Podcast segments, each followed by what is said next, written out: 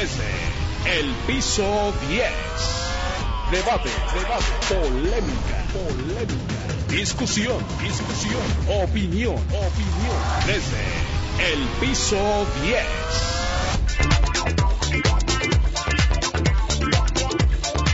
ABC Radio 760 de AM y tenemos en la línea a la diputada federal por Movimiento Ciudadano, Marta Tagle. Marta Tagle Martínez es el nombre completo, pero todos la conocemos como Marta Tagle. Y, a ver, hay varias cosas de la que de, la que la legisladora es experta. Uno de ellos es el tema de seguridad pública y, el otro, bueno, los temas los temas feministas por ella tienen un, siempre tienen un un cariz diferente y bueno, a mí me gustaría ver si, nos da tiempo en la siguiente media hora platicar de ello con esta con ella. Este Marta, diputada, ¿cómo está? Muy buenas muy buenos días. Con mucho gusto de saludarte, Juan Carlos. Muy buenos días a ti y a tu audiencia. Bueno, yo no soy Juan Carlos, yo soy Luis Carriles, pero bueno, no importa. pero, Juan Carlos está escuchando. Juan Carlos, saluda, por favor.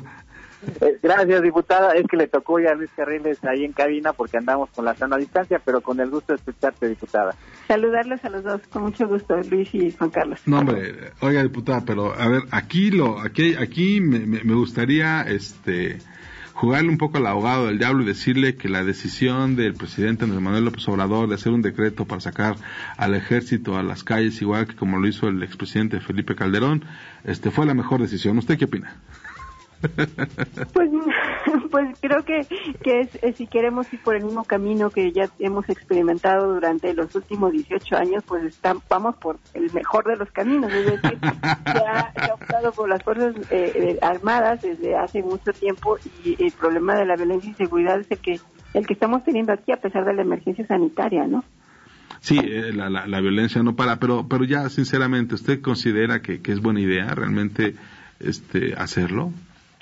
Es que eso es lo que realmente nos sorprende porque eh, hay, quizás en un principio, sobre todo en el, en el sexenio de, Felipe Calderón que inició con esta estrategia de manera más definitiva de sacar al ejército a las calles, no tenían las evidencias. Sin embargo, pues al término de, de su sexenio terminó siendo un sexenio con, con un alto índice de homicidios, con mucha violencia pero el paso de los años pues ha venido incrementando esta violencia eh, eh, a grados realmente pues que parecen normales ya en nuestro país. Hoy en día a la gente le preocupa más morir en una balacera que por ir, morir por coronavirus y eh, parece ya una, una realidad nuestra todos los días y es increíble que a pesar de que hemos visto durante tanto tiempo la misma estrategia fallida y después de haber tenido pues promesas de campaña del actual presidente, de que se sacaría al ejército de las calles y además una, un compromiso con, con los eh, defensores de derechos humanos y particularmente con las organizaciones que trabajan con víctimas justamente de personas desaparecidas, había un compromiso con ellos de iniciar un proceso de justicia transicional en nuestro país, pues que no lo vemos, que por el contrario vemos que primero con la iniciativa de, de la Guardia Nacional, porque intentaba ir con todo con la militarización, con la eh, reforma constitucional y la necesidad de generar un consenso se, se atenuó esta posibilidad, pero nuevamente ahorita en medio de la, de la emergencia pues sale con este acuerdo publicado en el diario oficial, que es una especie de acuerdo de tipo administrativo donde instruye al secretario de Seguridad a coordinarse con, con el secretario de la Defensa Nacional y con el secretario de Marina para atender el problema de, inseguridad que hay en el país ya directamente con el uso de la, de la Fuerza Armada Permanente como, no es, en este documento. No es, no es este, que le quite lo urgente, la, le gana lo urgente a lo importante ¿no? En, en, un momento dado, porque justamente la parte de la justicia transicional se deja a un lado y dice, a ver, vamos a hacer resultados, no es el regreso de los duros, digamos, a la seguridad pública. Sí, y, y además a fondo, me parece que eh, parte de las eh, justificaciones que habían dado, particularmente cuando se discutió la ley de seguridad interior y que además, hay que decirlo, la Corte la revocó por inconstitucional, era el, los argumentos que daban eh, quienes están del lado del uso de las Fuerzas Armadas, era que no contaban con todas las facultades de las Fuerzas Armadas para poder hacer frente a la, a la delincuencia organizada, que están limitados por las leyes y que había que darles estas facultades por la vía legal me parece que entre la reforma constitucional en materia de la Guardia Nacional y este nuevo decreto, pues ya tienen todos los eh, elementos, no, incluso recursos, porque también los recursos hacia las áreas de las Fuerzas Armadas han ido incrementando de manera muy importante en detrimento de, todo lo demás que se tiene que hacer, porque eso, lo, o sea, lo que hay que decir que esta es una especie de cobija, si se jala para un lado, pues obvio se descubren otras cosas, y el, invertir más en el uso de las Fuerzas Armadas como combate al tema de la delincuencia, se descubren todo, o sea, se deja sin cubrir eh, presupuestalmente el, tema del fortalecimiento de las policías y el atacar pues de una manera más inteligente eh, las diferentes orígenes de la violencia que tenemos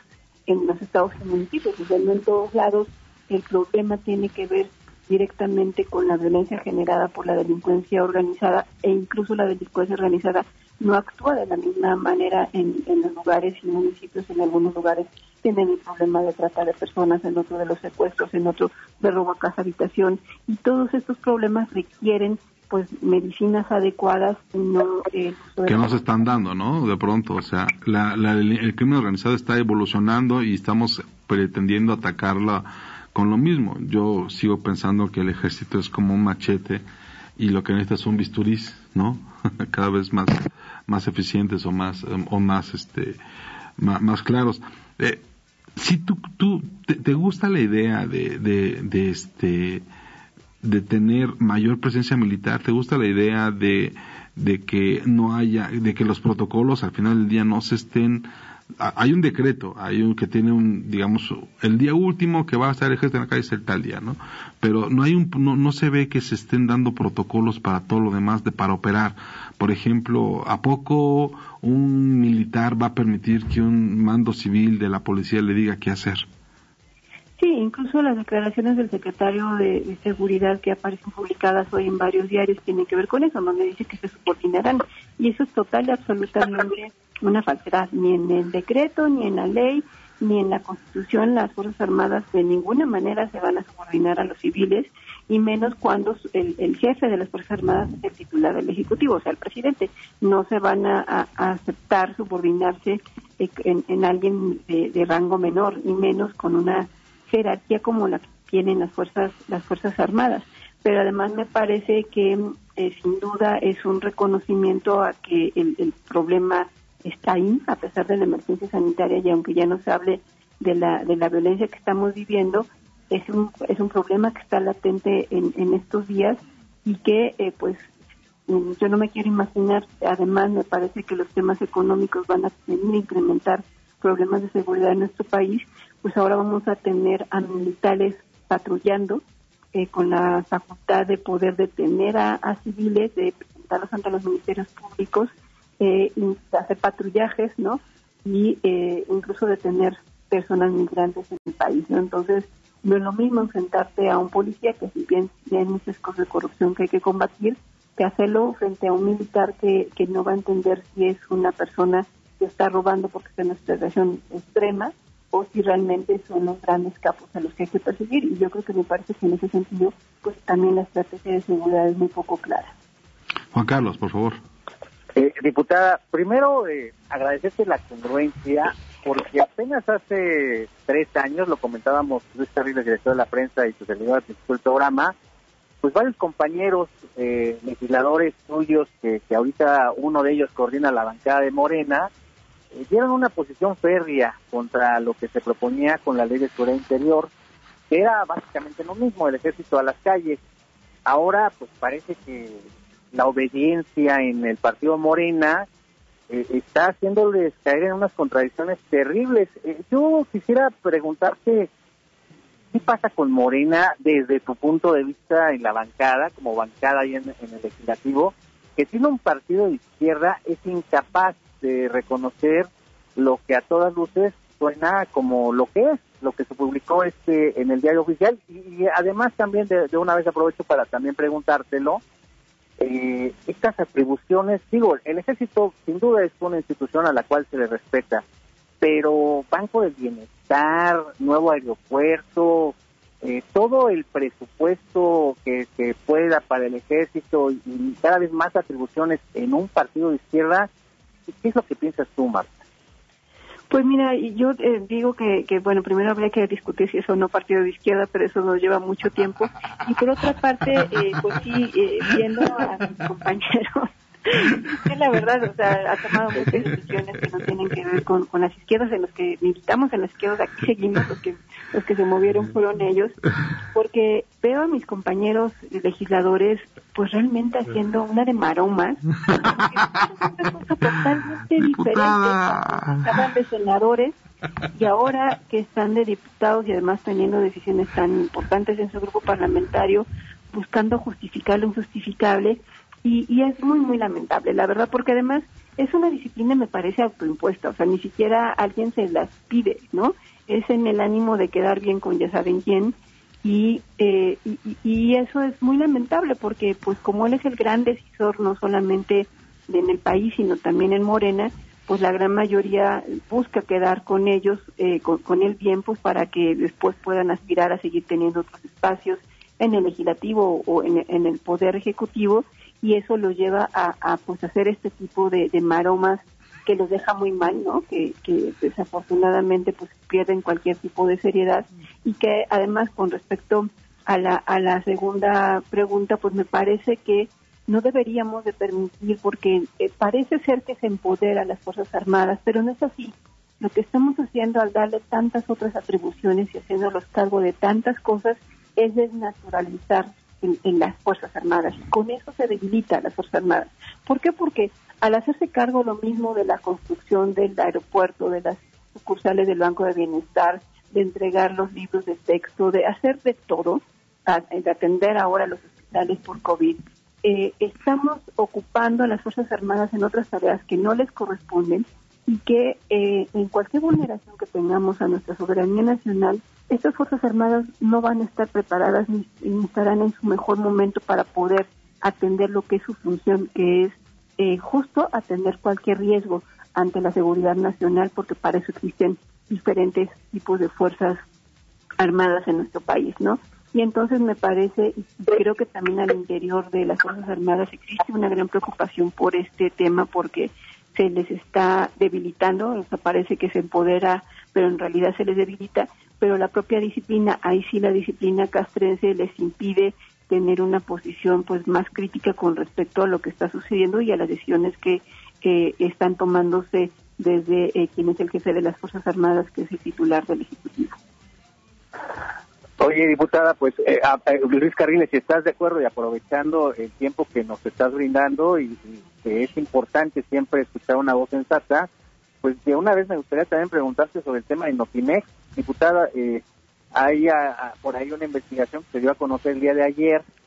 eh, donde pues claramente se documenta todo este ataque de los bots, lo, lo que presentó la presidencia como la infodemia,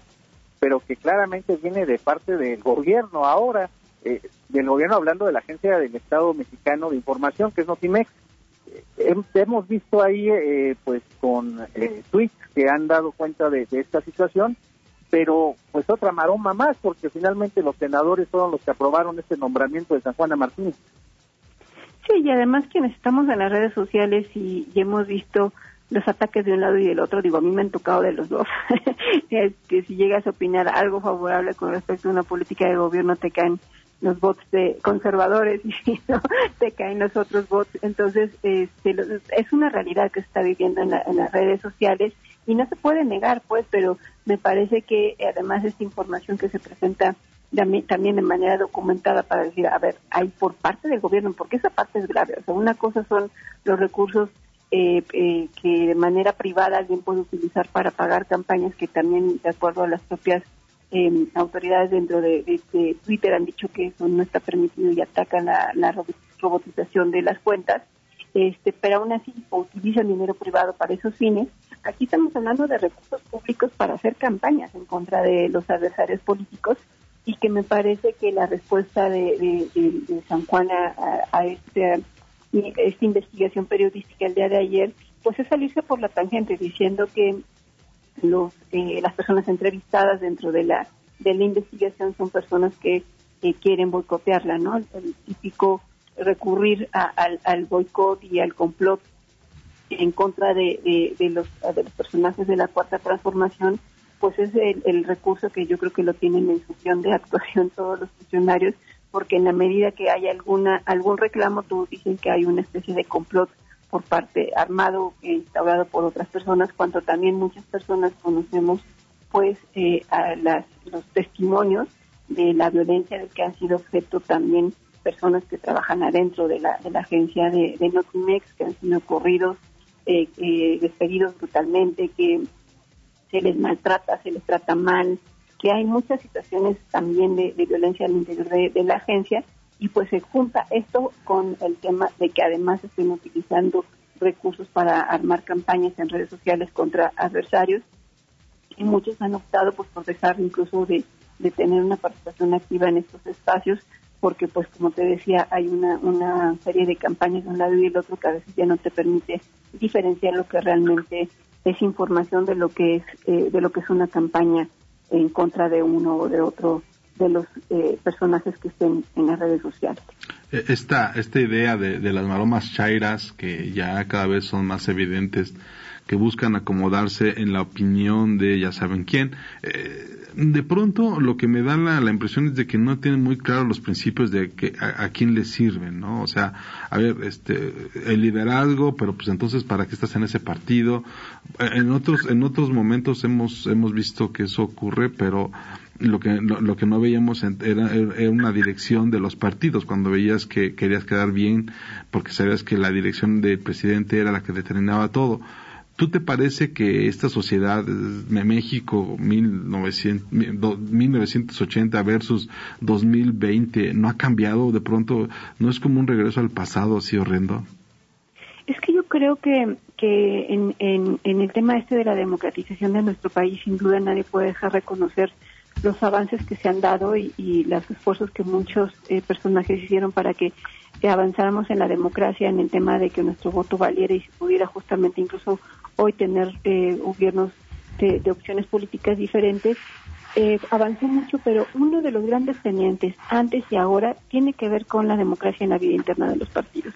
¿Por qué? Porque lo que estamos viendo en, en, Morena es lo que efectivamente pasaba en el PRI de hace 40 años. El gran decisor no es la base militante, no son los, eh, los, los que participan en ese partido, sino el gran decisor, el que tiene la última palabra en las candidaturas, en los cargos, es el presidente no del partido, sino del país, ¿no? Y, eh, y esto pues se tendría que combatir con democracia y más democracia, pero y democracia interna en los partidos políticos. Sí, sí ves al presidente tú. Un grupo de personas las que decidan por el futuro de, de, del partido, sino haya una base militante activa y que cambie las cosas desde adentro. Pero, pero tú sí ves al presidente metido con su partido, porque yo de pronto lo siento como medio huérfanos, queriendo adivinar qué va a pensar el señor presidente. Pues sí, pero todos eh, pensando, o sea, en esta lógica y en esta cultura política que viene encargando de que él es el gran decidor, están buscando quedar bien con él, cuando él varias veces les ha mandado señales de que ahí rásquense con sus propias uñas y si se siguen portando mal los dejo, los abandono, el tema está que vemos, o sea, vemos lo que vemos en la Cámara de Diputados es porque buscan quedar bien, porque, pues hay que decirlo, el coordinador de la bancada mayoritaria está buscando ser dirigente nacional de ese partido y, eh, no, no puede, no solamente no puede contradecir al presidente, sino que hace todo lo posible por agradarle, incluso cometiendo errores tan graves como el, el tema de no haber podido procesar y consensar eh, una discusión seria con respecto a la, a la iniciativa de reforma que mantuvo en materia presupuestal, este, pensando que podía planear todo con una con la maquinaria de la mayoría de, Morena y sus aliados en, en, el Congreso, terminó pues quedando sin, sin poderle dar resultados al presidente, ¿no? O sea, quedó mal, de todos modos, mal y de malas, entonces. Así es, y hoy estamos, lo malo es que no solamente se afecta a Morena, por los legisladores, sino estamos afectando al país. O sea, por no tener una discusión seria en la Cámara de Diputados en materia presupuestal, hoy hay muchos programas y acciones gubernamentales que están en el aire, otras que están siendo canceladas, porque nadie sabe a ciencia cierta qué tanto se va a poder seguir ejerciendo y qué tanto no. Hay programas de mujeres que han sido recortados que, y que hoy las mujeres están reclamándolos, ¿no? Y, eh, y además no hemos podido discutir sobre la necesidad de tener realmente acciones presupuestales eh, para la emergencia. Por ejemplo, vemos un grupo importante de legisladores, hoy en día ya somos 124, eh, que estamos promoviendo una propuesta para generar un, un, ingreso vital para todas las personas que pierdan sus ingresos durante la durante la emergencia que ya vimos además ayer con datos de Coneval hay más de 550 mil desempleados tan solo en el mes de abril y en lugar de estar atendiendo eso estamos pues en las disputas que, que te digo que el coordinador de las mayorías por eh, buscar sacar a como diera lugar la, la, la, iniciativa presidencial, pues nos tiene paralizados al Congreso y no estamos discutiendo ni lo importante ni lo urgente y pues con mucha razón la gente no lo demanda, ¿no?